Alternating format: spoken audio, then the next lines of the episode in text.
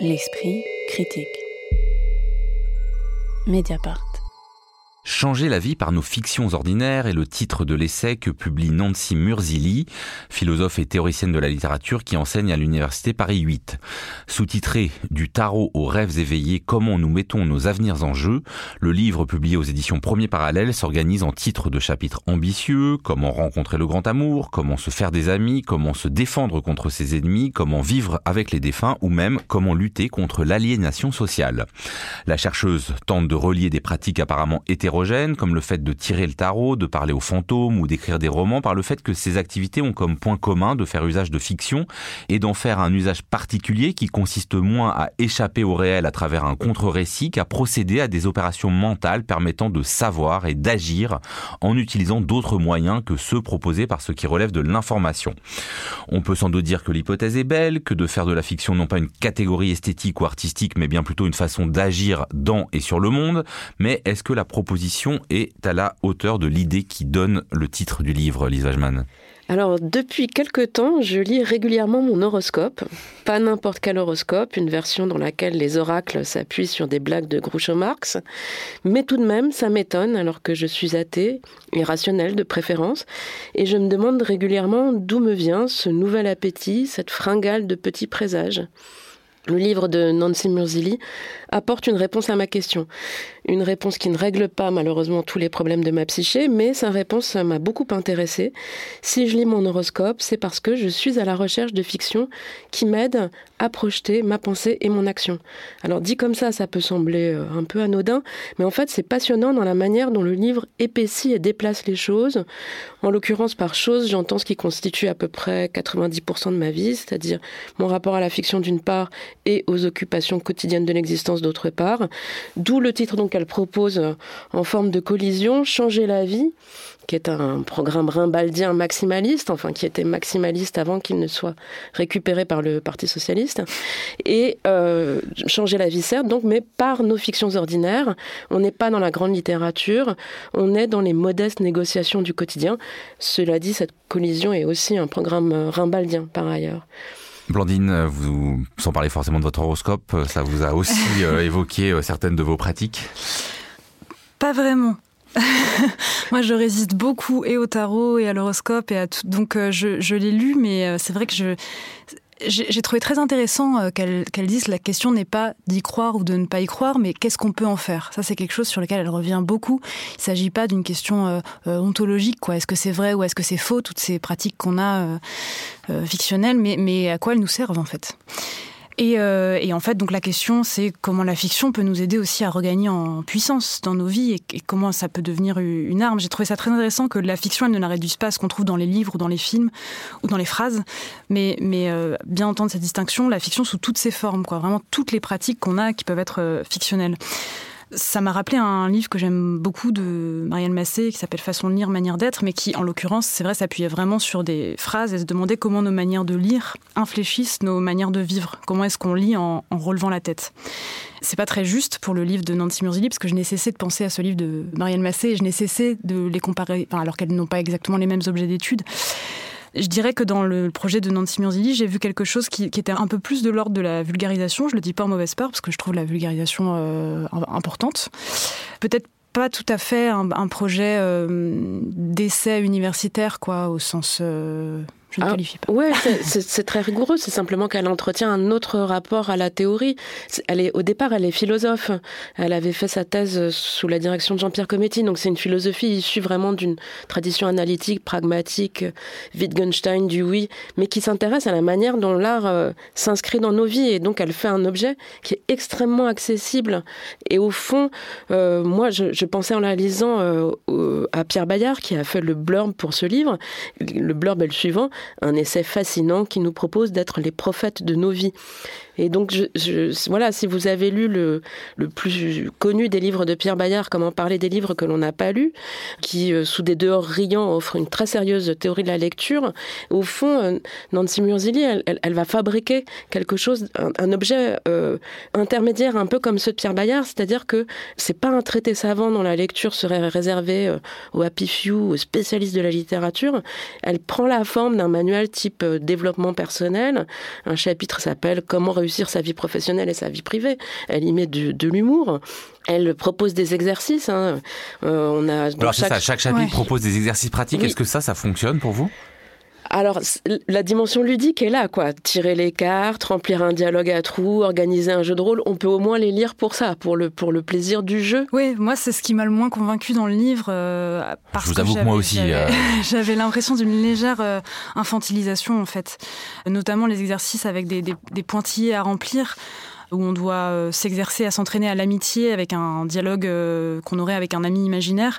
Ça a été un peu fatal pour moi, ça a amoindri, je crois, un plaisir de lecture que j'avais vraiment pourtant depuis le début. Après, je me suis interrogée, est-ce que c'est pas une résistance de ma part, justement, comme on peut résister au tarot, à l'astrologie, euh, pas tant parce qu'il n'y aurait rien à en tirer, mais parce que la personne en face de soi, enfin moi c'est ça ma résistance avec le tarot, quand, je sens que la personne en face de, moi est trop maternante, trop pédagogue, qu'elle sait de moi quelque chose qu'elle va m'apprendre, ou j'ai cette sensation, et j'y résiste parce que j'aime bien dans les livres être libre et quand on me demande de remplir quelque chose avec des pointillés, j'y résiste quoi, très fort. Alors que il faut préciser pour quelqu'un qui n'aurait pas lu le livre que ça part d'une histoire de tarot, mais justement euh, c'est pas directif comme ça, mais elle se euh, Nancy Murzilli part du fait que euh, sa mère lui a lu les tarots, lui a au fond parlé d'une rencontre possible et que elle part en Italie et elle rencontre effectivement l'homme qui deviendra son, son, compagnon et qu'elle se demande un peu si cette séance de tarot ne l'a pas préparé, non pas annoncé la rencontre, mais préparé à être disponible à cette rencontre. Ouais, moi tant qu'elle parle d'elle et quand elle tant qu'elle prend des exemples je trouve ça passionnant, je la suis, je l'écoute et je la lis. Mais c'est quand elle veut quelque chose de son lecteur que, que je, je résiste. Est-ce qu'il n'y a pas aussi, parce qu'il y a une extension du domaine de la fiction, hein, euh, très très élargie, est-ce que ça finit pas par la diluer un peu? Alors moi, ça m'a beaucoup intéressé parce que je trouve que, alors, d'une part, il y a une vraie efficacité de ces récits, c'est-à-dire que elle commence en effet avec cette histoire très personnelle de sa mère qui lui tire les cartes. Elle raconte ça très bien, et peut-être on peut lire juste un extrait à partir d'un nombre déterminé de cartes, la cartomancienne construit des récits, mais les récits ne prennent sens que par leur articulation avec ceux des consultants et la manière dont ceux-ci les prolongent. Dans les livres, c'est également la manière dont les histoires des personnages s'agencent aux nôtres qui façonnent leur caractère prédictif, comme des fils rouges frayant un chemin dans la contingence. Donc elle part de cette expérience très singulière, très personnelle et très émouvante en fait, puisque elle va rencontrer donc euh, l'amour. Elle termine à la fin du livre en racontant une autre très belle histoire, qui est l'histoire de deux fous dans, dans la ville dans laquelle elle passe régulièrement du temps en Italie, et la manière dont les récits de ces fous irriguent en fait toute la vie euh, mm. de, cette ville. Et donc, entre ces deux pôles-là, elle va déplier toute une série de récits et de petites théories qui, moi, m'ont beaucoup parlé parce que ça permet de faire plein de choses. Ça permet de déboulonner la littérature. C'est un travail qui est, en cours, euh, qu'elle n'a pas du tout initié, mais tout de même déboulonner la littérature comme tour d'ivoire, c'est un, un, travail qu'on est en train de faire. Donc, elle y contribue. Donc ne pas confiner la, fiction littéraire au domaine esthétique, en faire une pratique quotidienne, ce qui rencontre le grand mouvement de sortie de la littérature vers des formes ordinaires qui est à l'œuvre dans l'écriture contemporaine.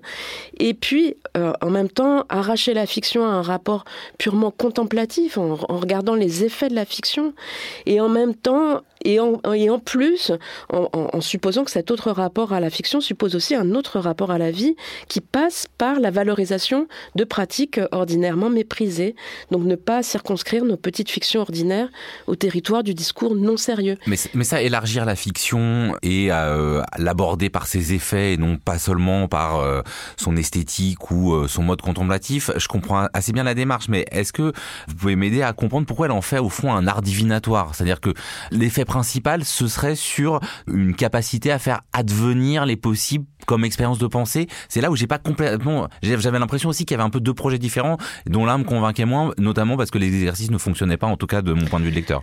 Peut-être, alors je suis pas complètement sûre d'arriver à attraper l'objet, mais je pense que si j'y arrive pas complètement, c'est en tant que, enfin c'est parce que c'est le travail en cours de notre époque. Mais peut-être pour le comprendre, on peut passer par le rapprochement qu'elle fait avec les travaux des anthropologues comme Charles Stepanov ou Nastasia Martin, c'est-à-dire elle passe par ce rapprochement avec les pratiques chamaniques d'interprétation des rêves. Il ne s'agit pas de croire en leur efficacité, mais de les envisager comme des modèles de projection de l'action, des formes d'expérimentation, des formes de médiation. Et là, je crois que pour nous, enfin, enfin, je dis nous, euh, lecteurs occidentaux, on est en train de s'engager vers quelque chose que je trouve passionnant, mais c'est vraiment le début, quoi, qui est un autre rapport à tout ce qu'on nous a appris à mépriser, à ranger du côté de l'irrationnel, mmh. de la superstition, de la croyance. Et ça va passer, par exemple, par une revalorisation du spiritisme, du fait de, de, parler aux morts. Et elle dit, au fond, la question de la rationalité est secondaire parce que ce qui compte, c'est que ça nous fait faire des choses réelles. Et on n'est pas à l'aise avec ça, avec nos, enfin en tout cas moi, enfin comme beaucoup d'entre nous formés dans voilà dans, dans leur rationalité euh, occidentale, c'est toute une découverte. Et je pense qu'on est juste à l'orée de cet apprentissage. Et pour moi, c'était comme une étape dans ce dans cet apprentissage. Oui, avec euh, juste, euh, je nuancerais, c'est-à-dire que quand Vinciane Després, Charles Stepanov ou Nastasia Martin nous donnent des terrains, on voit peut-être mieux le chemin où s'engager, non? Eh ben, là, en même temps, on a plein de petits exercices pratiques. Euh, euh, et par ailleurs, elle dessine un horizon politique. Et ça, c'est très important. Ce qu'elle finit, enfin, parce qu'il y a vraiment un trajet. Et dans les derniers chapitres, ce qu'elle veut montrer, c'est qu'on ne construit pas des fictions tout seul. On les co-construit. Par exemple, Victor Hugo, quand il fait tourner des tables, qu'il construit un dispositif médiumnique, il construit une relation. Et donc, l'horizon, c'est de changer de storytelling aussi. Donc, il y a vraiment aussi, c'est pas juste pour faire mumus dans sa cuisine mm. en, tirant les cartes. quoi. C'est vraiment cet horizon politique, il est là très très manifestement et très articulé. moi, ça m'a fait penser à un, texte récent de Nicolas Mathieu dans Libération sur euh, sur le roman national et comment on raconte euh, la réforme des retraites euh, récente et comment se réaccaparer de la manière de raconter les choses est, déjà en fait un, un moyen d'action quoi. Et comment la fiction peut nous aider aussi politiquement en fait à nous réemparer. Changer la vie par nos fictions ordinaires de Nancy Murzili, s'est publié aux éditions Premier Parallèle. L'esprit critique. Mediapart.